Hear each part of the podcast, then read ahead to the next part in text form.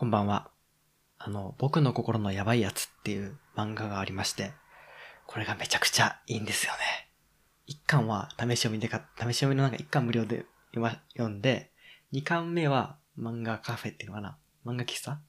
違う、ネットカフェだ。で、読んで、三巻目から五巻目は Kindle で購入しまして、今日五巻ま、五巻目、今現在最新巻である五巻目まで追いついたんですけど、本当に素晴らしいなと感じました。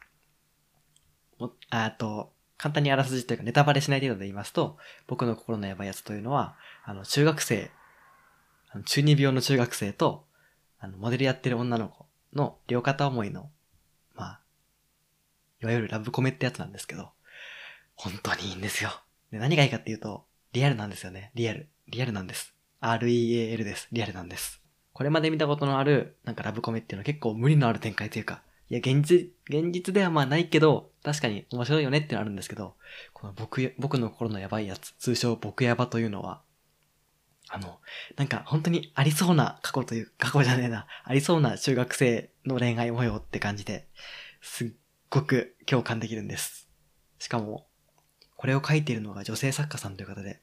主人公、えっ、と、アニメじゃなくて漫画の主人公は男の子なんですけど、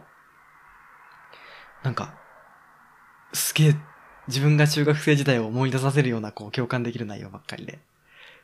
すげえって思いました。なんか、これまで自分はそんなにこう、金銭に触れるっていうのかななんかそういうのがあんまりなくて、まあ、あることにあるんですけど、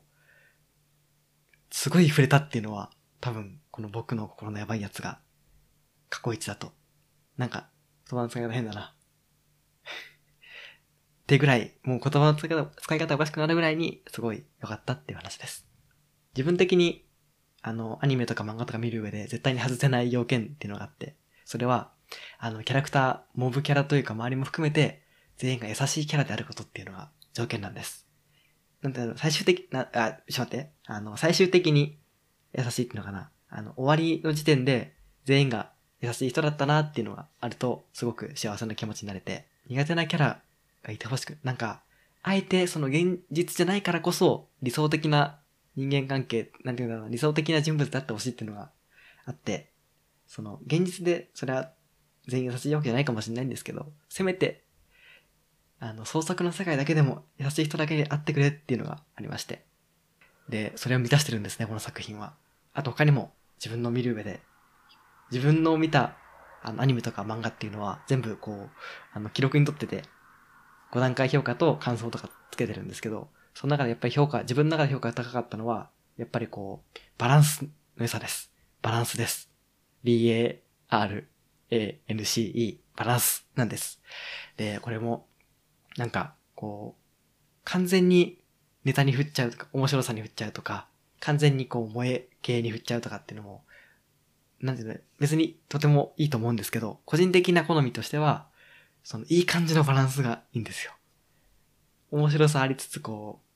可愛い要素ありつつみたいな、こう、なんかね、いい感じのが、すごく好きでありまして、それがもうまさに、ドンピシャに、バーンと、来ちゃった感じですね。あの、ネタバレに、ネタバレになっちゃうので、あの、詳細は言わないことにするんですけど、本当に、なんか、最初の印象をある意味いい意味で裏切られるような素晴らしい話でして、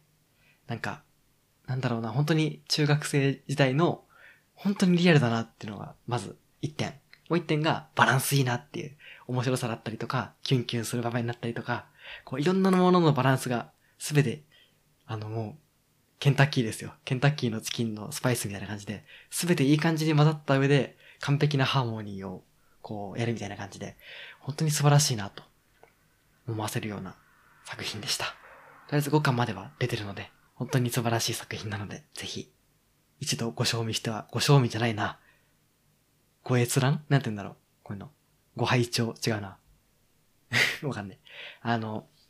一度見てみてはいかがでしょうか。以上です。